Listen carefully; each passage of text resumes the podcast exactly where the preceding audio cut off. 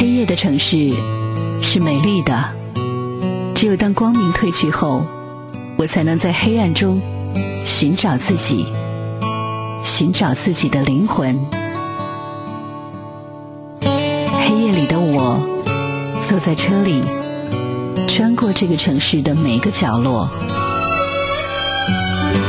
当清冷的月光洒满世界的时候，仍有我在陪着你，温暖你。城市，城市夜不眠。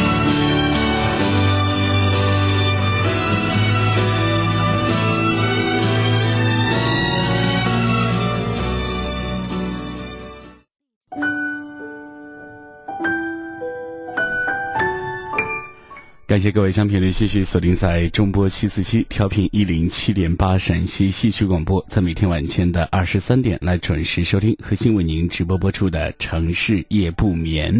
那么在收听节目的过程当中呢，也希望各位能够来添加关注节目的微信公众号一零七八城市夜不眠，来获取更多的关于节目方面的资讯，比如说节目的录音以及对节目的意见和建议呢，也可以通过这样的方式来发送到节目当中。我们也希望各位能够把您自己的故事或者您身边朋友的故事来写成文字，发送到节目当中，跟我们收音机前更多的朋友一起来分享。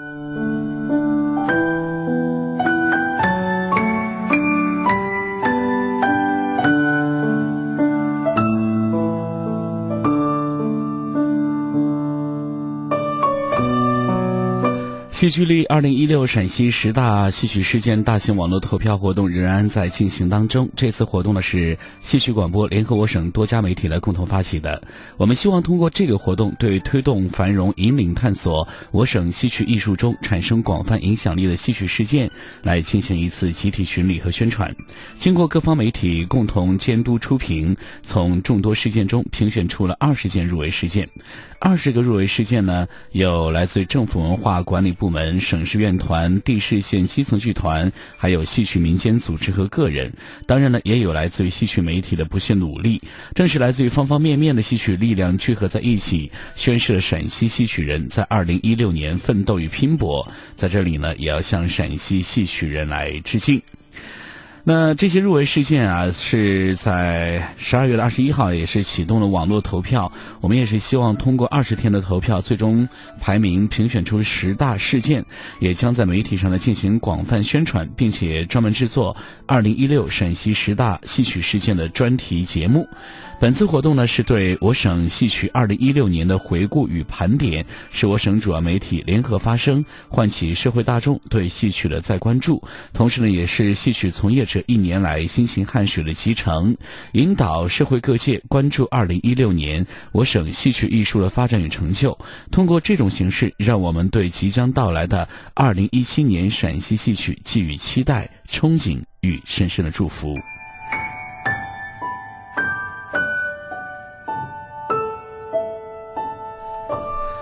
投票活动呢是截止到二零一七年的一月十号，投票也是非常简单，在投票期间可以任意点击陕西戏曲广播的文章下面的阅读原文，就可以跳转到投票的页面。同时，你也可以在关注陕西戏曲广播官方微信之后呢，点击右下角的“戏剧力”这三个字，也会自动跳转到投票的页面。投票者每天可以对每一个参评事件最多投出一票，但是每人每天最多可以为十个参评事件投票。而且呢，大家也可以将本次活动分享给好朋友，或者是分享到您的朋友圈，为您支持的事件来拉票。好，朋友们，接下来就正式进入了今天城市夜不眠的故事环节。无论是朋友，亦或是恋人，如果有个人记得自己，关心自己，再难的事情，好像都容易度过一些。哪怕这个人只是陪你散散步。聊聊天而已，或许幸福就莫过于孤单的时候有人惦记着你。陕西戏曲广播，城市夜不眠，每晚十一点，温暖你的整个夜空。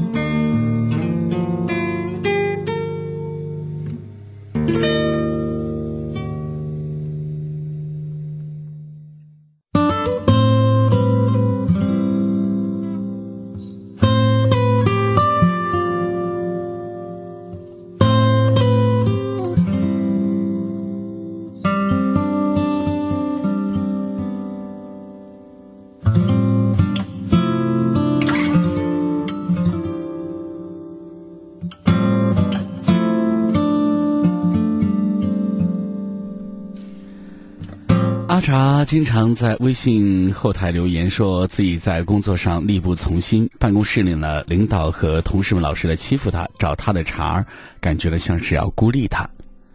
秉持着对事物先了解再判断的个人习惯，我决定耐心的听他把整个过程的来龙去脉讲完，再给出建议。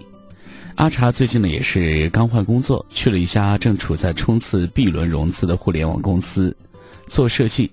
领导呢恰恰是他大学时期高级一届的学长，同样在视觉传达上有所见地。阿茶交上去的设计样稿，经常性的会被他在会议上单独拎出来说，倒也不是批评，只是呢点名的次数多了，阿茶心里就难免犯嘀咕：这是不是领导故意给自己穿小鞋呢？时间久了之后呢，阿茶就开始觉得学长处处都在针对自己。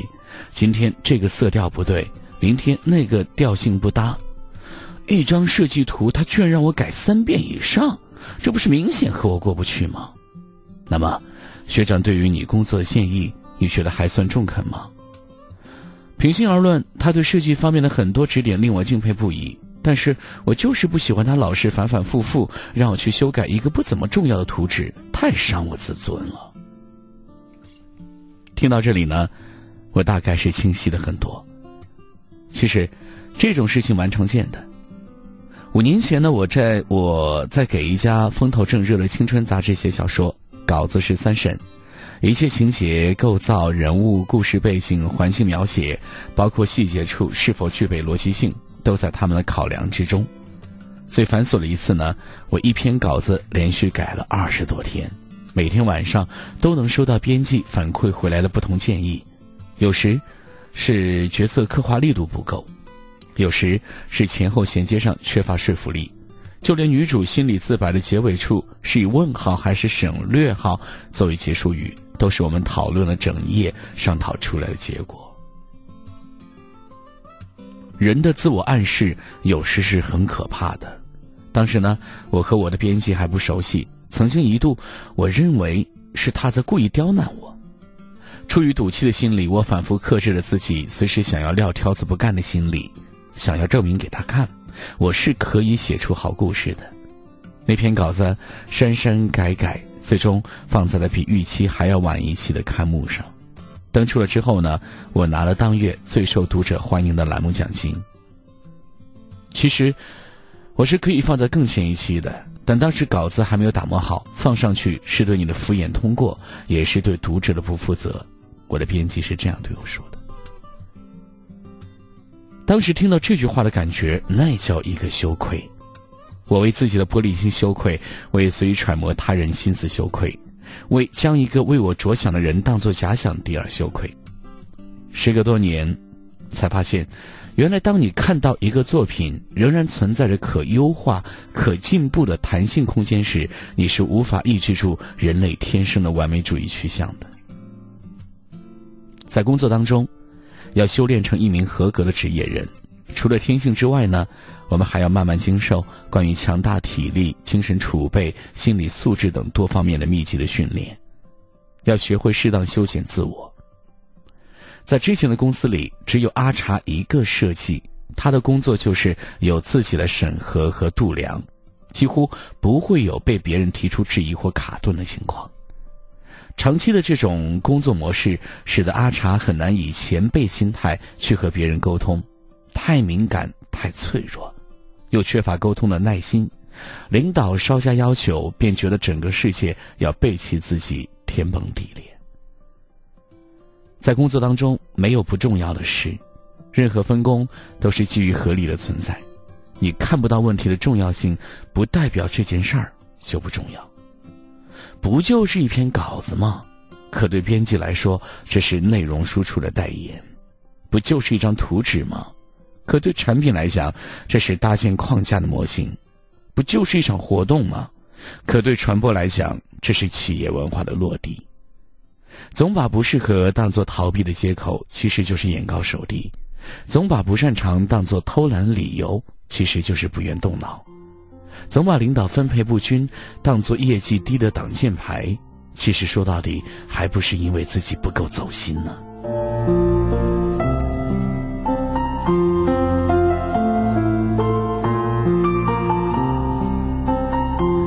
我们生存在一个团队里就要承受这个团队的共运在职场上的任何一项工作都不单单是你看到表面上标签化的固态存在项目和项目之间环环相扣，任何细节出了漏洞，都可能造成满盘皆输。对自己手下作品负责，就是对整个公司负责；对公司负责，就是对自己整个职业生涯负责。一个人的时间精力花在哪里是可以看到的。如果一味的沉迷在被找茬。被伤害、被孤立的意淫当中去，哪还有功夫去潜心进步呢？所以，玻璃心是注定无法来突出成长的重围的。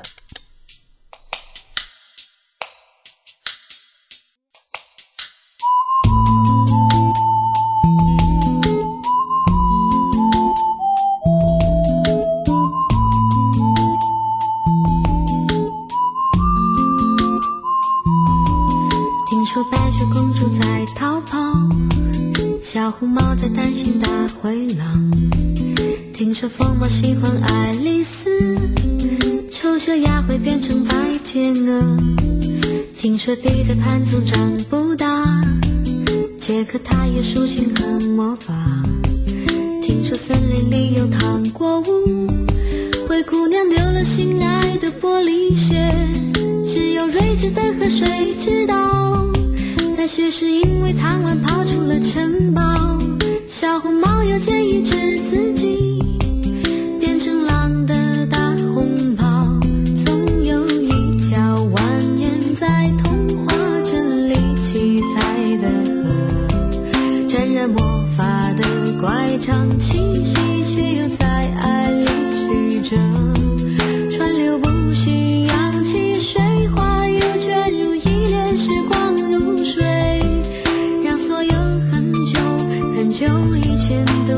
幸福结局的时刻。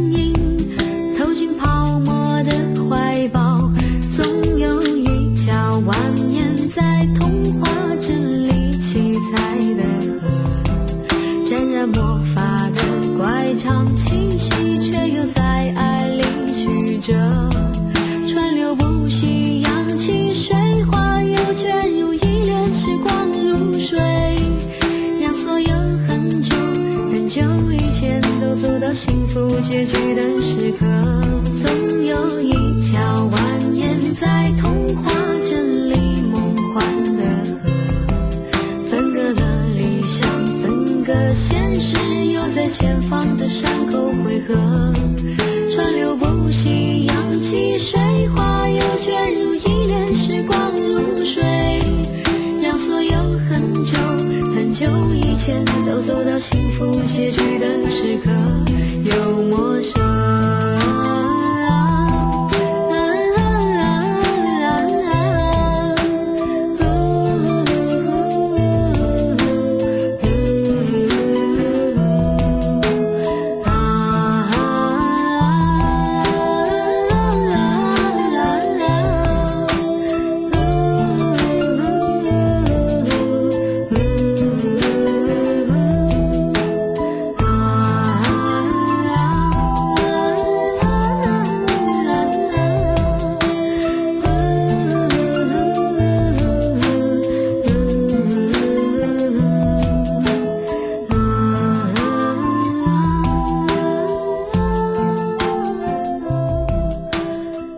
前几天跟朋友聊天，聊起一些事情，很有感慨。朋友是一个很优秀的人，努力且资质。当初他在找工作的时候呢，准备了很久，却还是因为学历和资历都不够，被心仪已久的公司拒绝了。他纠结于，该按自己的意愿留在北上广打拼，还是按父母的意愿回家乡找工作。我极力劝他遵从自己内心的想法。在我和朋友的鼓励下，他揣着大学里几千块的积蓄，留在了广州，在城中村租了房，从一家和心仪公司业务相关的小公司做起。为应聘心之所向的那家公司来积累经验。他花了两年时间做出一些成绩，在跳槽那家梦寐以求的公司，成功了。而他那些曾经同样往事的那家公司的同学，一会儿想找工作，一会儿想考公务员，一会儿又准备考研。多手准备自然是好的，但每一项都蜻蜓点水，到最后呢，仓促找了一份不那么喜欢的工作将就着。虚度了两年时间，曾经，他们什么都想要，后来，他们什么都没有得到。说白了，他们是对哪一种选择都没有强烈且坚决的渴望。我的一个好朋友是一个很能来事儿的姑娘，因为高考发挥的不太好，去了一所不算顶尖的学校。按照普通人的想象，应该不会成为学术上的顶尖人才了。大二的课程呢，他们要拟一个实验的方案，其他同学都是敷衍着拟了个方案交差就算完事儿了，而他认真的调研和做方案。课程结束之后呢，又找老师多次探讨，想把这个实验执行出来。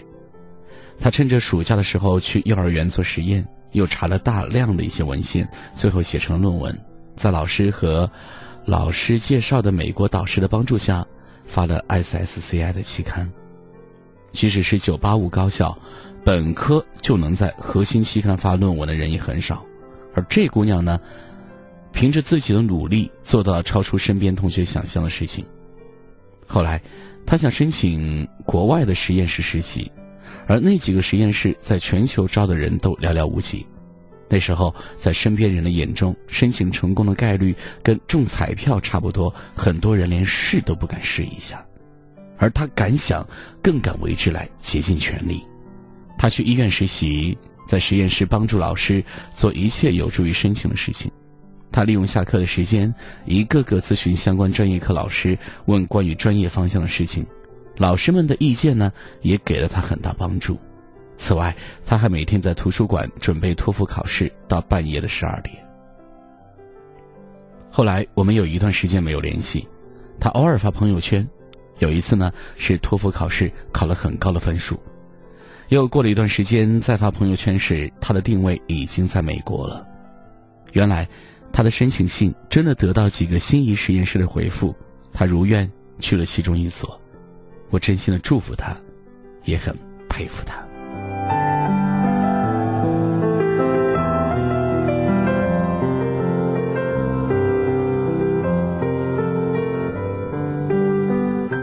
很多时候，你得不到，可能只是你不够想要。你其实对这件事儿也没有抱多大希望，因此呢，也不会为之付出全部努力。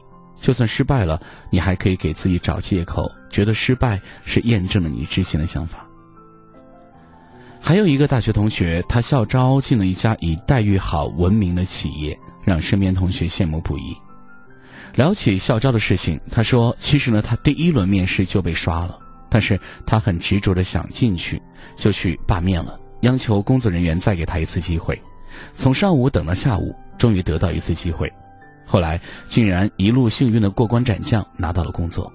他调侃说：“真的好险呀！要不是他抱着渺茫希望再争取了一下，第一轮就被刷了。”大学的时候，他有一次带团队参加一个全国性比赛，精心准备了很久。结果居然都没有能够入围，失望是在所难免的，而一般人可能认倒霉就算了，而他执着的去找组委会查没入围的原因，最后发现居然是提交作品的时候，由于网站原因，很多资料都没传上去。在他的软磨硬泡之下呢，组委会终于答应帮他重新递交一下。后来他们团队顺利入围，并且以一等奖的成绩进入决赛。最终拿到了全国的金奖。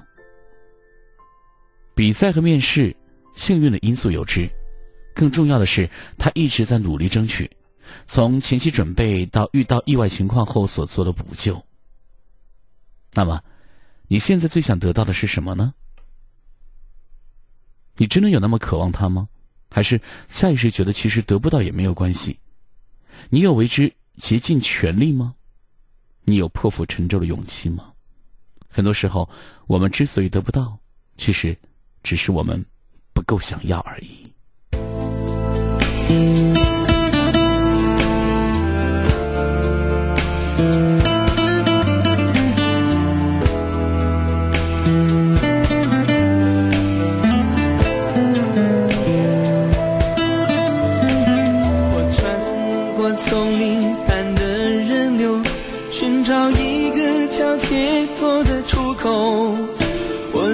幸福的门口静静等候，你经过离开却没有停留，在这人世间停停走走，落得一身的尘垢。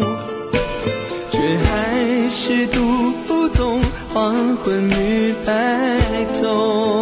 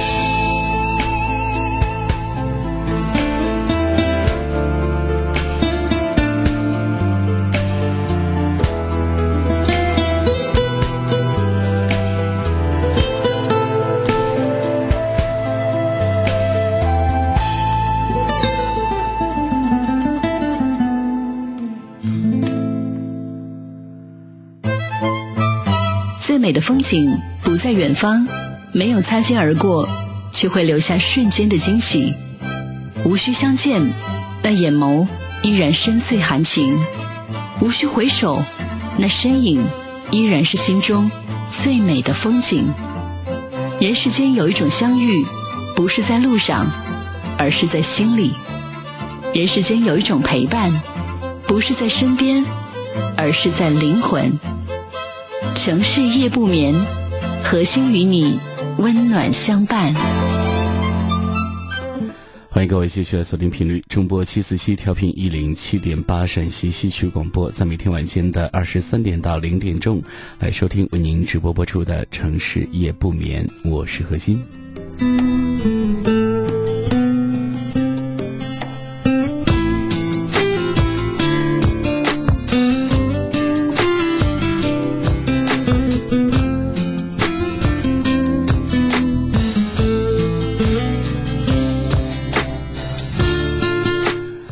节目的同时呢，各位也可以来添加关注节目的微信公众号“一零七八城市夜不眠”，一零七八城市夜不眠可以来获取更多的节目方面的资讯。错过节目直播时段的朋友，也可以通过添加关注节目微信公众号的方式来。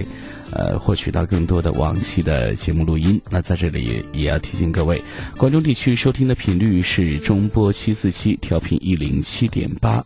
那么通过网络也可以收听到我们的节目，可以访问登录陕西网络广播电视台，进入陕西戏曲广播的页面，就可以同步来收听到我们的精彩节目。手机用户还可以下载安装蜻蜓 FM 来搜索陕西戏曲广播，也可以同时来在线收听我们的节目的。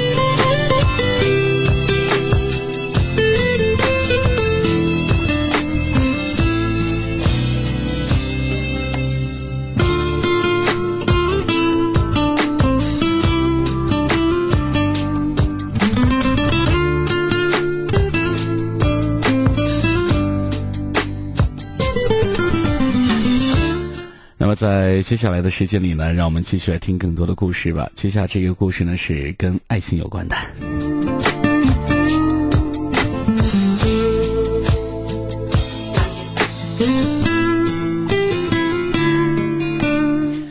他们相识于成都，那个时候呢，他们都是大学生，因为一次学生联谊会而相识。在男孩眼里呢，女孩安静优雅有气质；在女孩的眼里呢，男孩英俊挺拔有才学。正是风华正茂、情窦初开的年纪，很自然的呢，他们就相爱了。幽静的校园里，常常可以看到他们的身影。他们总是手牵手的散步。男孩喜欢讲笑话，每次他听完男孩讲的笑话，总是咯咯的笑个不停。这个时候呢，男孩就会含情脉脉的看着他，眼睛里呢都是无限的温柔和疼爱。他被看得不好意思呢，就瞥男孩一眼，脸却红透了。他们的爱情是那样的美好，是那样的甜蜜，只是这份美好却是这样的短暂。转眼他们要毕业了，像其他同学一样，他们也面临着找工作的问题。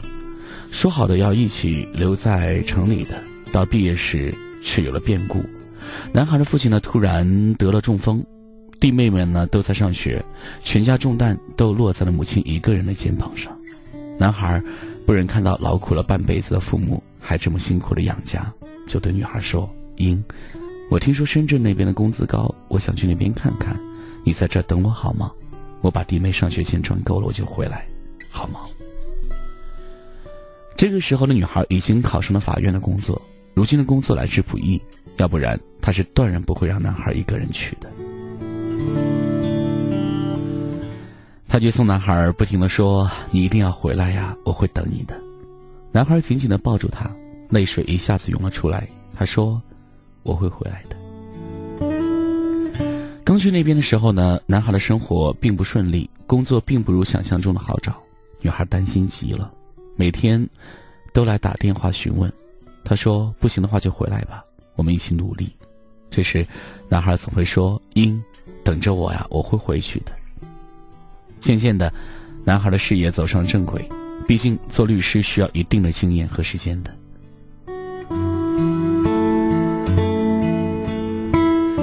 那天，男孩说：“英，我要回来了。”女孩激动不已，因为这时离他们分开已经有了三年时间。这期间，男孩拒绝女孩们的追求，女孩婉拒了亲朋的相亲。他们为了爱情努力的苦守着自己的坚持，期盼着来日的团圆。在火车站，他看见男孩缓缓向自己走来，他的步伐是如此的稳重，脸上明显有了岁月的痕迹。可是，眼睛依旧是那样的明亮。女孩向男孩飞奔过去，紧紧的拥着他。只听见男孩在耳边低声说道：“英，你依然年轻美丽。”女孩扑哧一声笑道：“你不来，我不老。”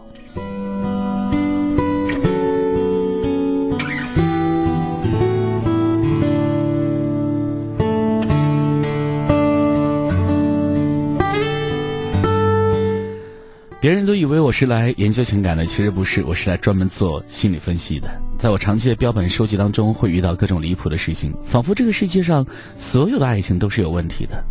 难道就没有最好的爱情吗？或者说，能够带给人幸福的爱情究竟是怎么样的呢？我可以告诉你的就是，最平淡、最默默无闻、最没有问题的爱情，才会有最好的未来。有一个女孩曾经来找我说，自己的男朋友不爱她。她的男朋友呢是一个普通的 IT 男，经通过人介绍呢和她认识之后，两个人开始交往，差不多每个礼拜呢是见面约会两次，每次都是看电影、逛街，吃完宵夜之后，男生会把她送回家。这么着交往了两个月之后呢，男生带这个女孩回家跟父母吃一顿饭，倒也是很和睦。随后呢，差不多隔了一个礼拜，男生就会带女孩回家陪自己父母来吃一次饭。交往了有大半年，男生开始带着女孩子去看各种装修材料，准备装修他之前买好的房子，但是女孩却开始抱怨不断了，说男人不爱她。为什么呢？因为这个男人在这个大半年的时间里啊，从来没有送过花，也从来没有对她说过“我爱你”这三个字。女孩觉得，没有说我爱你，没有甜言蜜语，没有爱情里应该有的各种波折，就是不爱。但这是错的。我经常告诉大家一句话，就是那些缠绵悱恻、生死苦恋，像琼瑶剧里的故事，放到现实生活中肯定都是有问题的。而真正的爱情，往往无风无浪，一切都很自然。女孩们总是喜欢浪漫，喜欢听各种甜言蜜语，但你同时要知道，浪漫是男人的修行。如果这个男人不会谈恋爱，不会追女孩，他就不会浪漫。如果他很会浪漫，这只能说明他已经追过很多的女孩子喽。在这个世界上，无数浪漫的男人，比如像徐志摩、胡兰成，都是靠着伤害不同的女人来修炼爱情功夫的。越是浪漫，男人就越是凉薄。适合结婚的好男人，他们不太会浪漫，因为并没有丰富的恋爱经历啊。他们也不会说甜言蜜语。因为不懂得怎么去说嘛。这些男人不会太好看，因为过分帅气会别被别人来疯抢，而他的条件也不是最好的，但至少能自食其力，衣食无忧。他们不会去想勾搭别的女人，他们会觉得每周两次约会、看电影、吃饭就是谈恋爱了。他们会觉得带你去见父母就是把事情给定下来。他们会觉得你以后是女主人，当然要你管装修的事儿了。一切对于他们来说都是正常的、平静的、自然的，毫无风波，好像就是那么平静的就发生了。如果说爱的话，有什么比对你敞开心扉、敞开家庭、敞开财产、敞开婚姻更加好、更加安全的爱呢？如果。这个男人需要你天天猜他在哪儿，需要你为他哭泣流泪，需要你费尽心思才能见到他的家人，甚至几个月才见你一次，这叫爱吗？这是你被男人给骗了。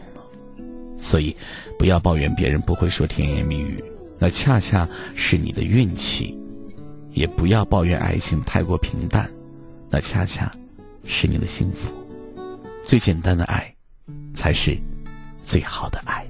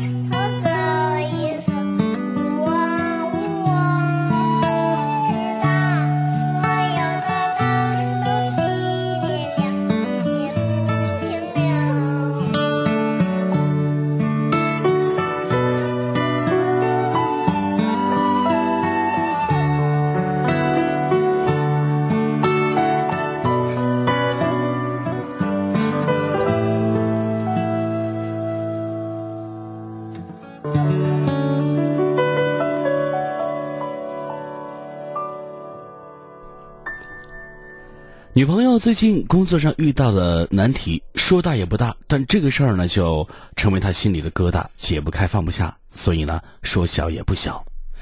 她的领导曾不止一次当面的来跟她说会给她升职，都没有实现。第一次说很快就落实，过了一阵子呢，跟她讲回头大家一起。第二次呢，大家都升职了，唯独落下她。她不解、郁闷、烦恼，不明白为什么，又不知道该怎么办。我说。这有什么好烦的呀？去跟上司沟通啊，单纯的沟通没问题吧？就了解一下到底是你哪里做的不好。可是，这对于他来说太不容易了。可是别人会怎么想啊？他的意思是呢，这是一个很小的升职，为了一个小职位去找领导，别人知道了一定会觉得自己很那个吧？我又气又气又好笑。嗨，如果你能从心底接受这件事儿，把它消化的渣儿都不剩，那行无所谓啊。但如果消化不掉，成了心病，却又前怕狼后怕虎，为了别人的出尔反尔的为难自己，值得吗？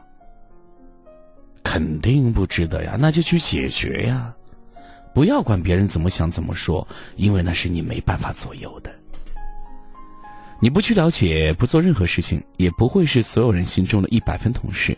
没准儿准把你总把你给落下，别人还会私下想：哎，他是不是什么问题呀？哈，这个问题可能有时候是细思恐极哈，不如干脆直接去根源，把问题解决了，做一个干脆利落、落的内心清净，不是吗？别人会怎么想？有时候真的是万恶之源，至少也是许多人的烦恼之源吧。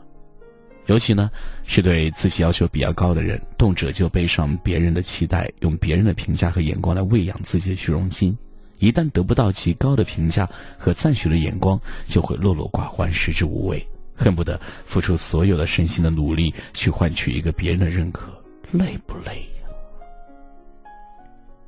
我们大多数人都不能够免俗的活在别人的期待里，家人的认可、爱人的赞许、同事的称赞。领导的赞赏，会增强我们的存在感，让我们的内心充满力量和前进的勇气。但是别忘了，心是你的，你对自己的认可才是基础，才是源泉，才是幸福的原动力呀。当你认可自己的做法，看到自己的进步，并且赞许自己的努力时，内心无与伦比的愉悦感，才是真正的幸福，也是最稳定、最恒久的一种力量。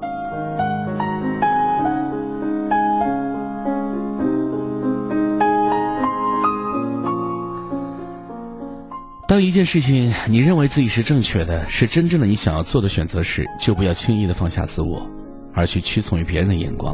别人的目光塑造的你，是一个讨好的、可怜的、卑微的、没有人格的你，那不是你。你要活得舒畅且幸福，就要有健全人格、坚强的神经、勇敢的心。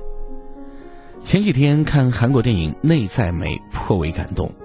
男主金宇镇是一个奇男子。十八岁生日之后呢，每天早晨醒来，他都会变成一个完全不同的人，时男时女，时高时矮，时胖时瘦。有时呢是普通的韩国男人，有时是年迈的日本老人，有时呢是人高马大的白种人，有时候呢还是扎着小辫儿的黑人。只要睡一觉呢，他就是另外一个人。这样呢，过了十一年。他藏在人群的背后，成为一个家具设计师，埋首在木头里做喜欢的事情，努力的减少那些不确定性来给自己所来带来的麻烦。直到有一天，他爱上了在家居商场工作的女孩李秀。相恋之后呢，宇镇坦白了自己的特殊情况，李秀决定跟他在一起，因为很爱他，哪怕从来记不住他的脸。后来某一天，李秀晕倒，宇正无意中发现她正在吃缓解压力的药。他看心理医生已经一段时间了，因为内心很痛苦，整夜睡不着，近乎崩溃。宇振提出分手，远走异国他乡。十个月之后呢，李秀敲开了他的门，说：“我们结婚吧。”相爱时，他很焦虑、很痛苦，因为人们看到的是他每天都在跟不同的男人约会。就算不顾一切跟他在一起，可是别人会怎么看呢？这让他无法承受。而分开的那段时间里呢，他孤独、难过，会因为听到一首歌就泣不成声，因为想起爱的那个男人。他决定再也不在意别人怎么想、怎么看。也许别人的目光让他难以承受，但是失去他。让他觉得生命都没有了意义，还有什么重要的一些事情呢？这是多么痛的礼物呀！还好李修伸出手的时候呢，宇镇依然在等待着他。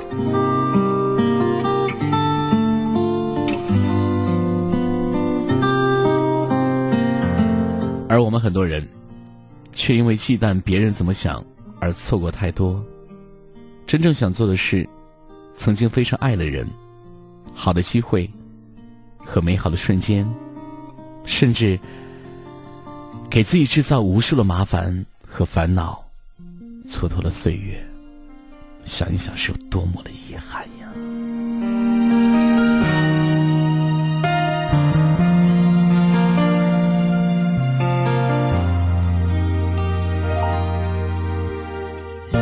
长长的街道。这安静。的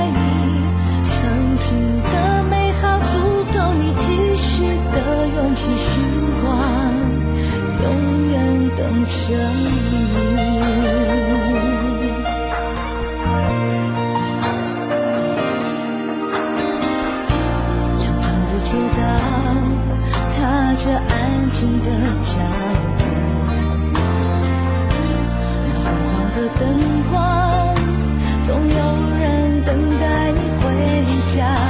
多么美丽有着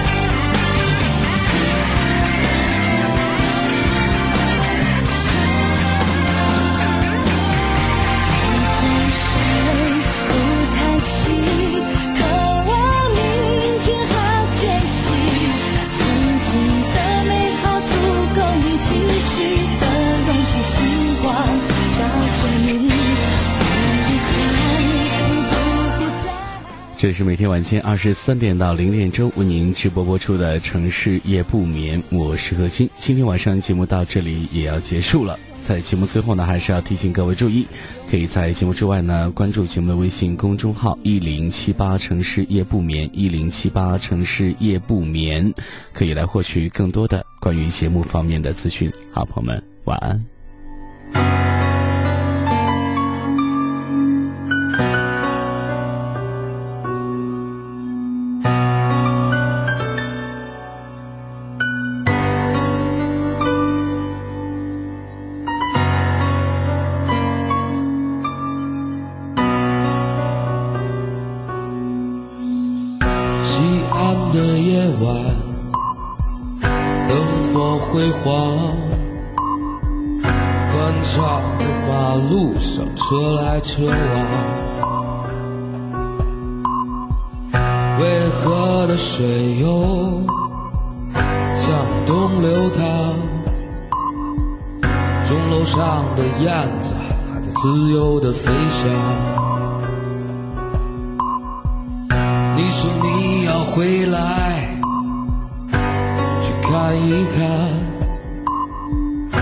我们牵手走过的那些城墙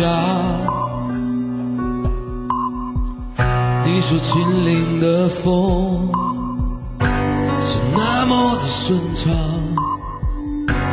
就像我们年轻时的模样。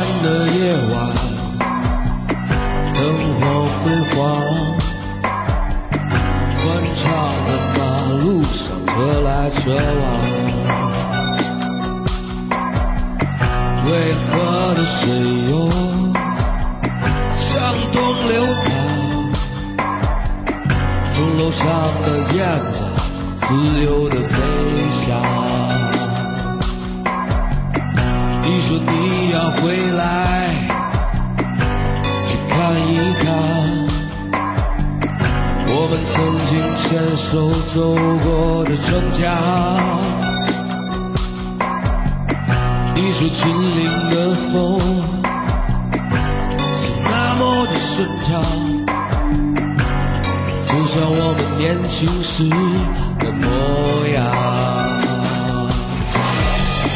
南大街段，